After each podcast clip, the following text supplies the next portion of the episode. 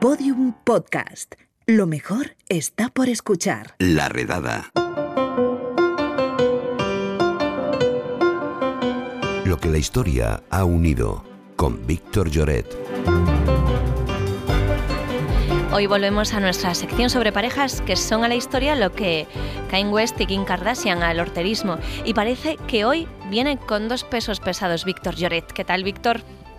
Pues muy bien, uh, pues sí, igual que la pareja que mencionas, habrían dado para un buen reality, porque como verás su amor tuvo un poco de todo. Hoy vamos a hablar de Napoleón y Josefina. Uy, de esto se, se ha escrito mucho. Eh, yo quería preguntar así de inicio, ¿es cierto que la copa de champán está modelada en el pecho de Josefina?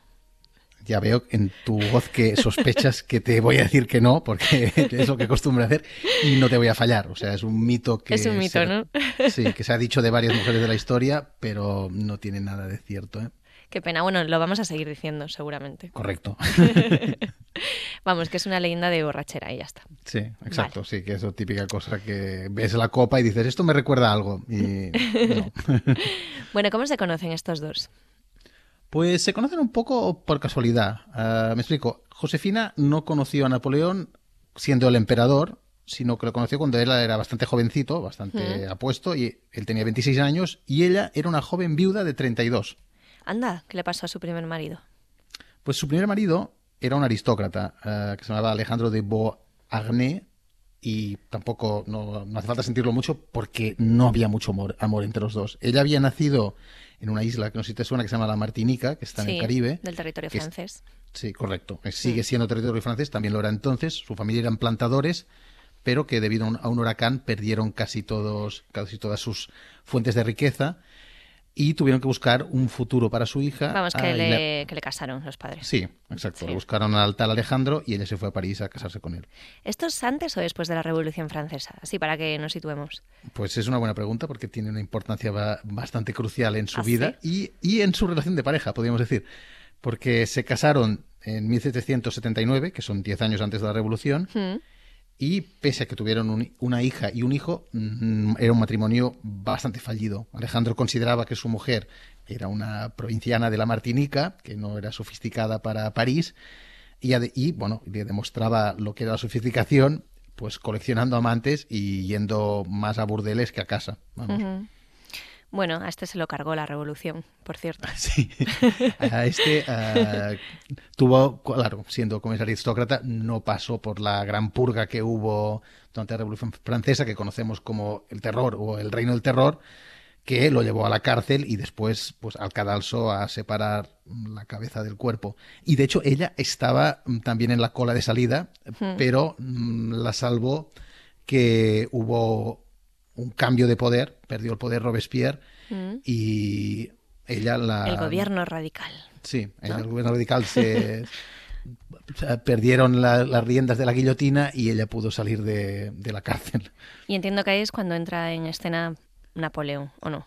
Uh, sí, lo conoció poco tiempo después de salir de, de la cárcel, pero bueno, uh, Napoleón, como te he dicho antes, entonces era un chico bastante joven, de 26 años, un general, era un general ya, mm. Uh, pero estaba prometido con otra chica que se llamaba Desiree Clary, de la que estaba tan enamorado que había escrito una novela romántica inspirada en ellos dos. Uy, no conocía yo esta faceta de Napoleón. Sí, sí, sí. um, aunque antes de, de, de, conocer a Josefina, no es que quisiera dedicarse a las letras, sino que, bueno, estaba... Ya dio el salto, ¿no? Ahí sí. un poco, por esa época. Bueno, dio el salto en 1795 porque siendo él un general, ya te digo, de muchos, mm. estaba en el momento adecuado, en el sitio adecuado, porque se puso delante de, de una compañía de artilleros para mm. defender al gobierno de una insurrección de los, de los monárquicos que querían que volvieran, uh, que volvieran, Francia volviese a ser una monarquía. Y eso le hice, lo hizo mmm, ganar mucha cuota de poder, lo, lo puso al frente del ejército de Italia y mm, eso también hizo que, que, Josefina se fijara más en él, digamos. Mm. O sea, se puede decir que Napoleón estaba en buena parte. y, bon, y, bon y, buen partido también. bueno, pero ¿había amor entre ellos o solamente había interés? Como suele ser habitual en las historias que nos traes. A ver, uh, ellos se hicieron amantes y tardaron un poco en casarse, pero el nivel de enamoramiento entre las dos partes era un poco desigual. Digamos que Napoleón estaba muy enamorado, le Sí. mandaba cartas de amor, hablaba del placer intoxicante de estar con Josefina. Era un poco intensito ella- Napoleón, podemos decir. Sí. Sí, un poquito Un poco intensito, sí. Sí, era muy intensito. También, que es normal porque, claro, él era, el jo- él era el joven, ella era más, Sí. más curtida. Ella pasaba un poco más, no le contestaba las cartas, además flirteaba con otros oficiales Hmm, cuando estaba fuera. Él llevaba un retrato de ella, ¿sabes? Esto típico, ahí con- siempre consigo, y le iba dando besos. Sí. Y ella, en cambio, digamos que estaba más, más distraída. Mm, Ella estaba en París, ¿no? Ahí aburrida. Claro, claro. ¿Y Claro. qué hace uno en París? ¿Y qué hace uno en París? Pues bueno. Exacto, pues, sí. eh, pues. Por cierto, un detalle que se me olvidó decirte es que ella, antes de casarse con Napoleón, no era conocida como Josefina, era conocida como Rosa. Ay, no me ella- digas. Sí. ¿Y eso? Y, y de hecho, ella eh, no se llamaba ni siquiera Josefina, se llamaba Josefa y fue eh, Napoleón que le puso el nombre a Josefina. Supongo que ¿Por qué le llamaban Rosa? Se llamaba Josefa. No, es que se llamaba Rosa. Ella se llamaba, bueno, tenía un nombre estos Ah, largos vale, de- vale. Te entendí que se llamaba Rose, Josefa. Mm, vale, Rose, no, no, sí, también María Rosa, Josefa. Mm. ¿Sabes estos nombres de pueblo gallego? Pues un poco lo mismo.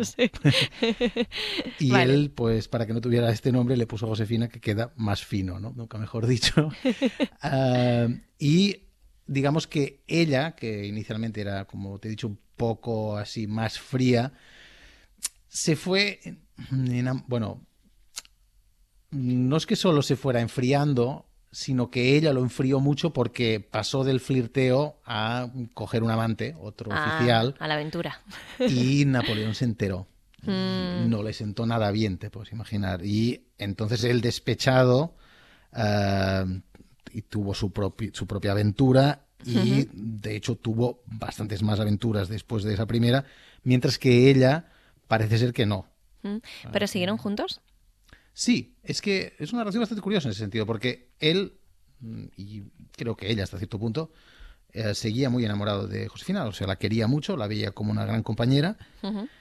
Pero ah, mm, tenía una relación un poco así con altibajos. Ver, lo cierto es que sí que ella, cuando vio que él pasaba de comandante militar a emperador, ah, y ella, por lo tanto, a emperatriz, mm, se enamoró un poco más, digamos. Y de hecho, para asegurar un poco el tiro, le pidió a Napoleón que se casaran de nuevo, pero esta vez por la iglesia. Y él accedió, pero digamos que a regañadientes un poco. Mm, No la había perdonado del todo. ¿Tú crees? Ah, seguramente no la había perdonado, pero el motivo principal de distanciamiento, que también es un clásico de nuestra sección, era por la falta de heredero. Ah, que no tuvieron descendencia. No, ah, mira que lo intentaron, creo, pero Mira que lo intentaron, doy fe. no estaba ahí, pero me imagino, ah, por, las por la naturaleza las cartas, diría que sí, que lo intentaron bastante. Él no, no la dejaba de querer, pero quería fundar una dinastía. Y claro, entonces tuvo que poner un poco la política por delante de los sentimientos. Y en 1809, este detalle me gusta bastante, durante una cena le dijo a Josefina que debía divorciarse de ella por el bien de Francia. Ah, me gusta. Como motivo de ruptura. Oye, mira, te dejo por el bien de España. Exacto. No lo hago por mí, lo hago por España. No eres tú, es, es España. Exacto. Se ha puesto entre los dos. Y de, de hecho, el divorcio de los dos también fue bastante original en el sentido, tuvo lugar poco después, al cabo de unos meses. Mm. No solo fue amistoso, sino que ambos leyeron una declaración de devoción eterna del uno al otro. De devoción él- eterna.